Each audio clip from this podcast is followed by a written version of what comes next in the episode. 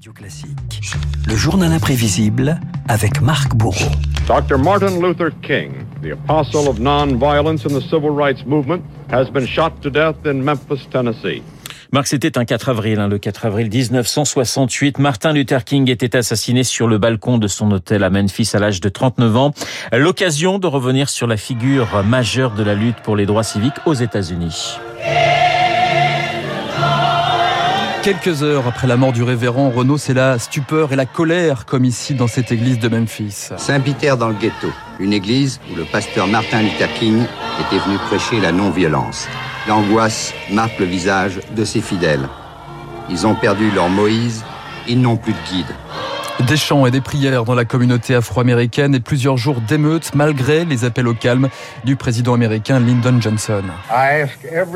J'appelle tous les citoyens à rejeter la violence aveugle contre laquelle luttait Dr King. Je sais que chaque Américain de bonne volonté se joint à moi dans ce moment de deuil pour ce leader exceptionnel. Prions pour la paix et la tolérance à travers ce pays. Southern trees bear strange fruit. Un combat pour la paix et l'égalité qui démarre dans le sud des États-Unis et sa ségrégation chantée par Billie Holiday. Montgomery, Alabama, Rosa Parks refuse de s'installer dans la zone réservée dans les bus aux Afro-Américains.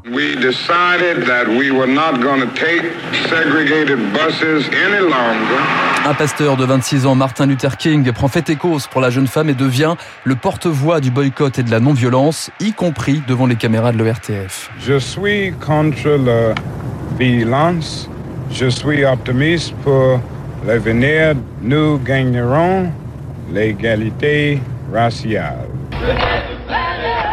Et il parlait même français. Nouveau d'entendre Martin Luther King Il en parlait français. très bien, Ah ouais. effectivement. Martin Luther King, le charisme justement au service de l'histoire, lorsqu'en 1963, il mène la grande marche pour les droits civiques à Washington, et ces mots qui marquent les esprits. Je fais un rêve que mes quatre jeunes enfants vivront un jour dans un pays où on ne les jugera pas à la couleur de leur peau. Je fais un rêve, un mantra devant 200 à 300 000 personnes au mémorial de Lincoln, à la tribune, Jessie Jackson, la euh, chanteuse John Baez, Burt Lancaster, mais aussi Josephine Baker. Je veux que vous sachiez que c'est le jour le plus joyeux de toute ma vie. Je vous vois tous ensemble, ensemble comme le sel et le poivre, juste comme vous devriez être, juste comme j'ai toujours voulu que vous soyez, et comme les gens de la planète ont toujours voulu être.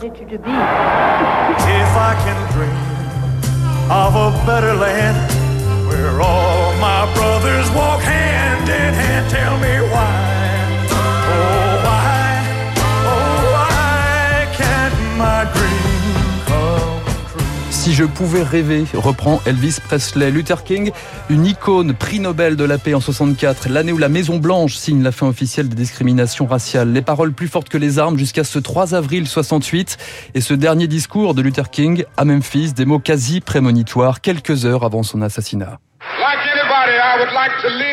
Comme tout le monde, je voudrais vivre une longue vie. La longévité a son importance. Mais pour moi maintenant, ça n'a plus d'importance. J'ai vu la terre promise, je ne l'atteindrai peut-être pas avec vous, mais je veux que vous sachiez ce soir que nous, en tant que peuple, atteindrons la terre promise. Deux mois plus tard, un suprémaciste blanc, James Earl Ray, avoue le meurtre du révérend condamné à 99 ans de prison. James Earl Ray se rétracte, il met en cause l'État, la police fédérale. En 98 sur TF1, il dénonce même une enquête bâclée et demande le réexamen des pièces à conviction.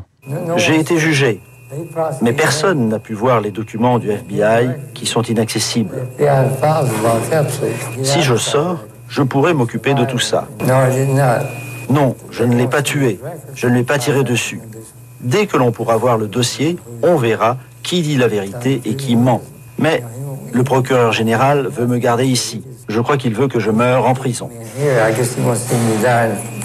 James Earl Ray, gravement malade, meurt justement quelques mois plus tard, jetant le flou sur l'assassinat du héros de la non-violence. La non-violence, cette fameuse épée qui guérit et qui avait poussé les gens à s'arrêter et réfléchir, comme le chantait Nina Simone. Folks,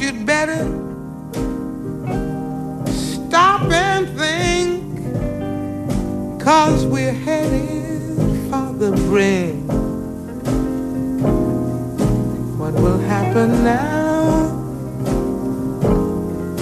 That he is dead?